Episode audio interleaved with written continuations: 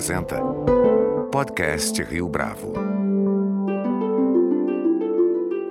Este é o podcast Rio Bravo, eu sou Fábio Cardoso. Ícone dos paulistanos e uma das referências da arquitetura brasileira, o estádio do Pacaembu está, desde janeiro do ano passado, sob nova direção. Atualmente, cabe à concessionária Alegra Pacaembu a administração do equipamento. No podcast Rio Bravo de hoje, nosso convidado é Eduardo Barella, CEO da Alegra Pacaembu, que fala conosco sobre os planos para a modernização do complexo esportivo e também sobre os desafios que tem enfrentado para alcançar esse objetivo.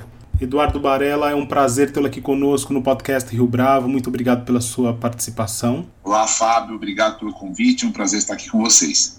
Eduardo, o Pacaembu é um espaço icônico para a cidade de São Paulo e, por que não dizer, um marco arquitetônico para o país. Qual é o principal desafio ao assumir a administração de um equipamento desse tamanho, dessa magnitude? Então, Fábio, é, eu acho que tem um desafio muito importante aqui, que é respeitar a história de um equipamento tão simbólico para a cidade de São Paulo e para o paulistano, sem perder de vista a necessidade da sua modernização. Então, nós não podemos ficar presos é, simplesmente às memórias do passado. Nós entendemos que temos que respeitá-la, mas nós devemos olhar este complexo entendendo a dinâmica atual é, da sociedade, dos usos. Então, eu acho que esse, de fato, é o, é o grande desafio e foi o grande questionamento que nós tivemos quando iniciamos a estudar, participar da licitação do Complexo do Pacaembu há mais ou menos dois anos e meio atrás. Leva a gente então para esse momento de transição, de como vocês começaram a pensar em, em, em, assumir o Pacaembu para a chegada de 2020, né? Pouco mais de um ano que vocês de fato assumiram a gestão. Conta para a gente um pouco desse momento, desse período aí. Legal, Fabio. Bom, é uma. Parece que foi ontem, né, que a gente iniciou um pouco nessa, nessa aventura e nesse, acho que, misto de sentimentos que um projeto dessa magnitude traz para todo mundo que está envolvido. Um grande acerto que nós tivemos quando iniciamos a estudar esse projeto, de fato, foi trazer é, para o time um grupo multidisciplinar. Nós envolvemos arquitetos, engenheiros, paisagistas, historiadores, justamente para poder entender né, o, o, complexo do Pacaembu. Nós sabíamos é, que tratava-se de um equipamento muito simbólico para a cidade de São Paulo. É, o edital de licitação já apresentava um projeto referencial mas a partir daquele projeto referencial nós tínhamos o desafio de tornar aquilo de fato um negócio e tentar monetizar é, o projeto. E eu acho que logo, muito cedo, quando dos estudos, ficou muito claro para nós que o grande acerto desse projeto era de fato respeitar essa história. E o Pacaembu ele nasceu como um equipamento público. Para quem conhece um pouquinho da história, sabe que ele foi uma doação da companhia City na década de 30 para a municipalidade. E ele já tinha, naquela época, um viés imobiliário. Ele foi doado à municipalidade para que ali fosse construído um complexo de cultura, esporte e lazer, para que então potencializasse a venda dos terrenos ali da, da região. Essa origem de um equipamento com DNA público foi para nós assim a primeira, a primeira certeza que nós, que nós tínhamos. Até porque o próprio edital não tinha nenhum tipo de limitação quanto é, nós tornarmos aquilo um clube privado, desde que respeitássemos uma parte de uma grade de uso público que é prevista no edital. Nós também poderíamos transformar aquilo ali num shopping center, enfim. E nós acabamos indo pelo caminho que, do ponto de vista do empreendedor, é o mais difícil, que foi de fato tornar ali um espaço público, um centro de convivência para a população e fazer então com que esse ponto de partida nos guiasse para o projeto que hoje a gente está começando a, a colocar de pé. Então, essa foi eu acho que, o ponto muito importante da nossa pesquisa. E aí, depois disso, veio corroborado bastante com todos os estudos que nós contratamos no mercado imobiliário, o estudo também para entender um pouco da dinâmica de consumo do mundo atual, é, entender todas essas tendências. E isso veio, então, conformando um projeto que hoje já está bastante maduro para nós. Quanto custa para escolher uma opção que não seja tão fácil assim para o empreendedor como a que vocês escolheram? Eu estou perguntando aqui especificamente o seguinte: quanto é que vocês pretendem investir em restauro e mesmo nas atualizações necessárias para que o projeto tenha essa feição que você apresentou para mim? Então, Fábio, nós oferecemos 111 milhões de reais pela outorga do equipamento. Pela fórmula paramétrica, nós pagamos a outorga mínima mais o ágio, nós pagamos 80 milhões de reais como condição precedente para a assinatura do contrato e nós vamos investir outros 300 milhões de reais na modernização de todo o complexo. Então, nós acabamos optando em fazer um projeto maior do que o projeto que era parte do estudo referencial da prefeitura. É, a nossa maior intervenção ela está é, localizada debaixo de onde hoje a projeção, onde hoje é o tobogã, debaixo da projeção de onde, de onde hoje é o tobogã. É uma edificação enterrada que vai receber aí é o maior centro de convenções e eventos da cidade de São Paulo. Então essa essa escolha foi uma escolha de fato para poder preservar o patrimônio histórico e a arquitetura belíssima do Pacaembu e poder então fazer esse link com a história do passado. E aí então a nossa grande intervenção está localizada debaixo do campo e, e, e isso é, vai acabar nos, custando mais do que havia sido previsto pela prefeitura. Porém, obviamente, nós também temos a expectativa de ter uma receita é, superior àquela que foi projetada é, nos estudos do município. E de onde viria essa receita, Eduardo? Quais são os investimentos que você pretende atrair para esse espaço que, durante muito tempo, durante quase toda a sua existência, esteve relacionado ao futebol? Então, Fábio, é uma boa pergunta, né? Porque o projeto ele tem um caderno de encargos obrigatório. Então, você tem obras nas quais você é obrigado a realizá-la. Elas são obras não tão relevantes, elas são obras basicamente de restauro de toda a área do clube. Então, para o ouvinte que não conhece, tem mais a imagem do, do Pacaembu apenas como um estádio, né? Você tem ali atrás do tobogã é, um clube poliesportivo que tem um ginásio poliesportivo, uma piscina e um centro de tênis com duas quadras, uma coberta e uma descoberta.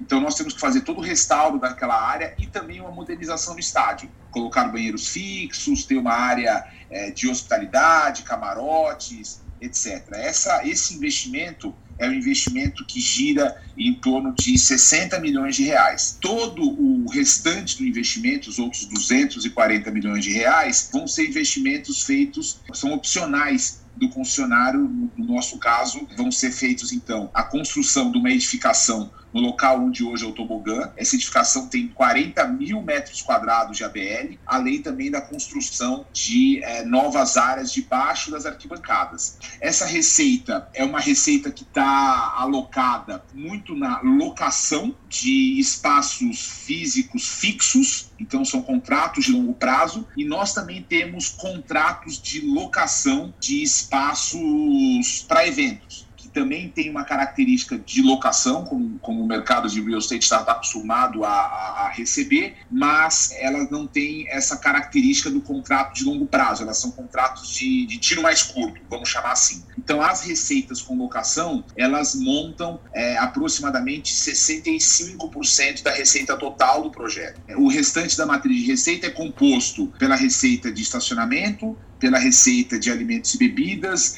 pela receita também de toda a parte de patrocínio. E hoje, eu acho que uma coisa importante que nunca foi prevista no nosso modelo de negócio, a gente já consegue também vislumbrar algumas outras receitas que nunca foram colocadas no modelo, mas que são possíveis de serem realizadas e a gente acredita que pode ter sucesso com um projeto um pouco mais maduro e entregue a partir de 2023. E quais seriam essas outras fontes de receita nesse caso? Olha, Fábio, assim, tem muitas coisas interessantes, né? Um complexo da magnitude como que a gente está se propondo a fazer e com os usos tão múltiplos, ele tem uma demanda de energia muito grande. Né? Então, uma das coisas que nós estamos fazendo agora é fazendo um estudo de energia para fazer uma análise se a gente vai é, conectar nossa, todo o nosso sistema de alimentação elétrica na rede pública ou se a gente vai ter uma geração própria. Essa geração própria permitiria que nós tivéssemos não só a geração, como uma comercializadora de energia e que a gente também pudesse monetizar em cima de energia. Uma outra questão que para nós não estava tão madura no início do estudo do projeto e que hoje se mostra mais factível também, é um pouco da monetização em cima de toda a questão voltada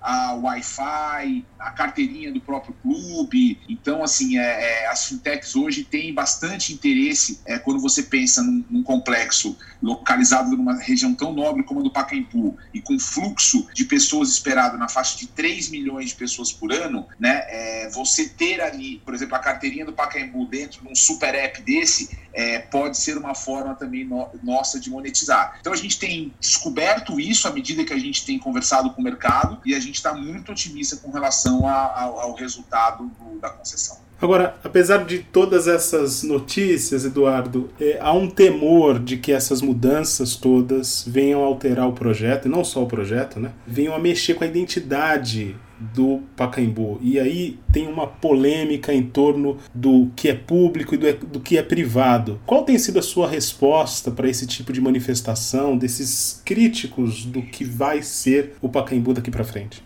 Fábio, essa é uma, uma questão de fato, eu acho que está sempre presente, em especial pelo momento que nós vivemos, do ponto de vista político, dessa polarização enorme, e a gente encara isso com bastante naturalidade. Eu acho que a gente acabou, em função da pandemia, em 2020, não podendo fazer a comunicação na intensidade desejada, de poder comunicar eh, à população um pouco a respeito do nosso desejo como projeto, mas oportunidades como essa que eu estou tendo aqui, elas são sempre importantes para a gente poder é, contar um pouco. Eu acho que uma questão, Fábio, que eu acho que é sempre importante esclarecer é que esse projeto, ele já quando foi colocado a mercado, ele já tinha uma orientação do que você podia e o que você não podia fazer, isso feita pelo CONDEFAT, que é o órgão de patrimônio na esfera estadual, e o COMPRESP, que é o órgão de patrimônio na esfera municipal. Então, eu acho que isso foi, primeiro, uma, uma coisa muito acertada do ponto de vista do município, porque traz uma segurança para o investidor e você já ter muito claro o que você pode e o que você não pode fazer. E acho que os órgãos de patrimônio foram muito felizes, de fato, nesta abordagem. Então, por exemplo, a fachada histórica do Pacaembu, onde você ali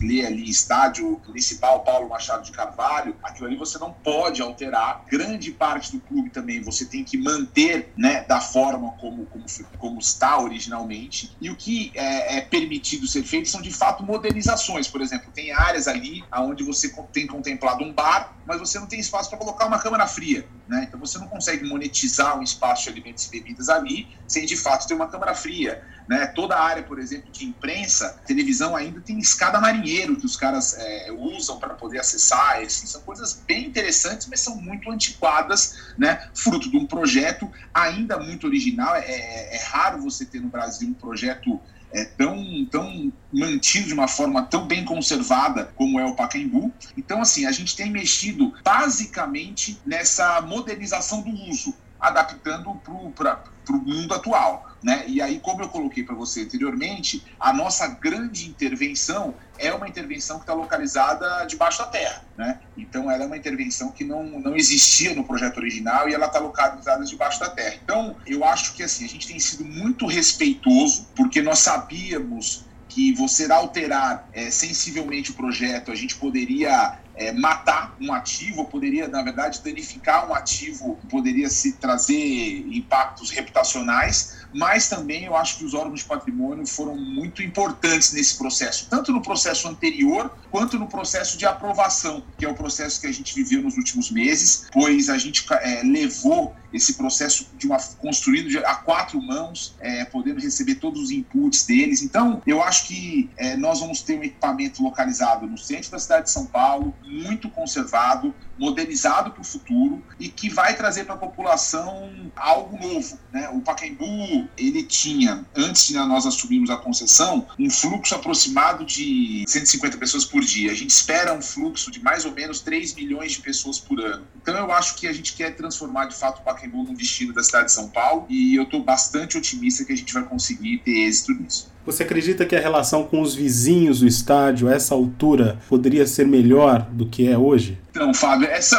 acaba sendo uma visão, às vezes, um pouco deturpada, né? De você entender que a relação com os vizinhos é uma relação que não é boa, né? É obviamente que existe ali uma associação que é muito forte, mas que eu acho que ela não representa a totalidade dos vizinhos. Tenho tido a oportunidade de interagir ali com o bairro e todos ali sabem que o Pacaembu hoje tem uma taxa de vacância que é superior a 40%, é um preço do metro quadrado muito deprimido e todos têm um anseio de fato por uma transformação para valorizar inclusive o seu próprio bem, o seu próprio patrimônio. Então eu acho que existe uma minoria, que eu costumo chamar uma minoria barulhenta, que se manifesta através da associação que tem tentado impedir com que o projeto siga adiante. Mas eu acho que todas as alegações que hoje são postas é, são alegações frágeis, é, até porque a principal delas, que diz respeito com relação à questão é, da demolição do, do, do tobogã, trata-se de uma deliberação de competência dos órgãos de patrimônio e ela já foi feita antes do,